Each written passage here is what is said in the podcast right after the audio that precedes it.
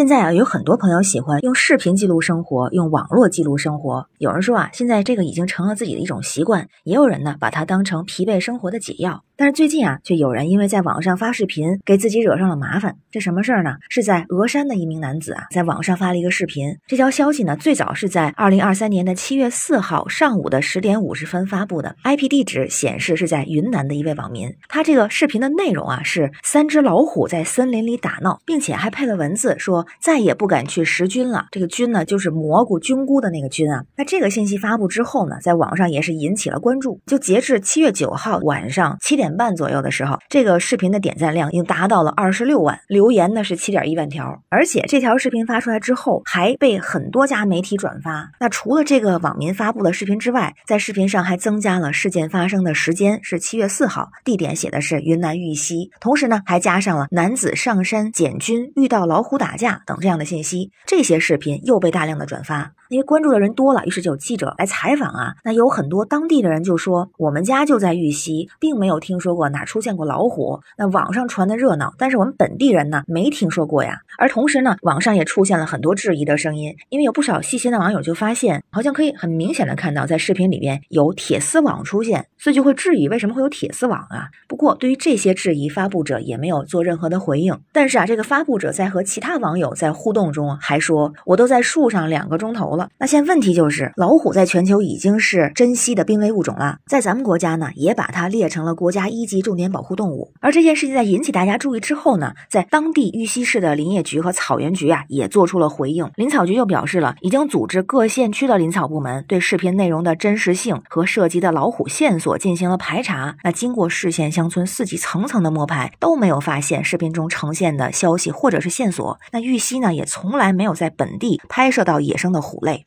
于是啊，专家就判定了，在玉溪林区出现三只老虎的概率几乎为零。然后咱再看看，这公安部门也介入了，当地的公安局网安大队就开始核查了。就说这个男子在视频上标注的这个信息，比方说他写到有一种叫云南的生活，还有山大王的生活，再也不敢去食菌了等等这样的字样，都是虚假信息。那而真实的情况是什么呢？这位男子发布的视频啊，并不是他在现场发布的，而是在二零一九年八月的时候，他在云南省昆明野生动物园拍摄的。而且啊，截止到七月十号上午九点的时候，这个男子在某音上发布的视频获得的这些点赞、评论，包括四千四百九十七次的收藏，这些都造成了不良的社会影响，而且扰乱公共秩序。于是啊，对他进行了相关的处罚，依法对这位违法嫌疑人梁某处以行政拘留五日的处罚。那这件事情处理出来之后，很多网友也是议论纷纷啊。有人就说看到过这条视频，说吓得当地人是不是都不敢外出干活了？这下放心了。还有人调侃说啊，这是抢君子来的呀，那别人都不敢外出。出十军了，是在防竞争对手吗？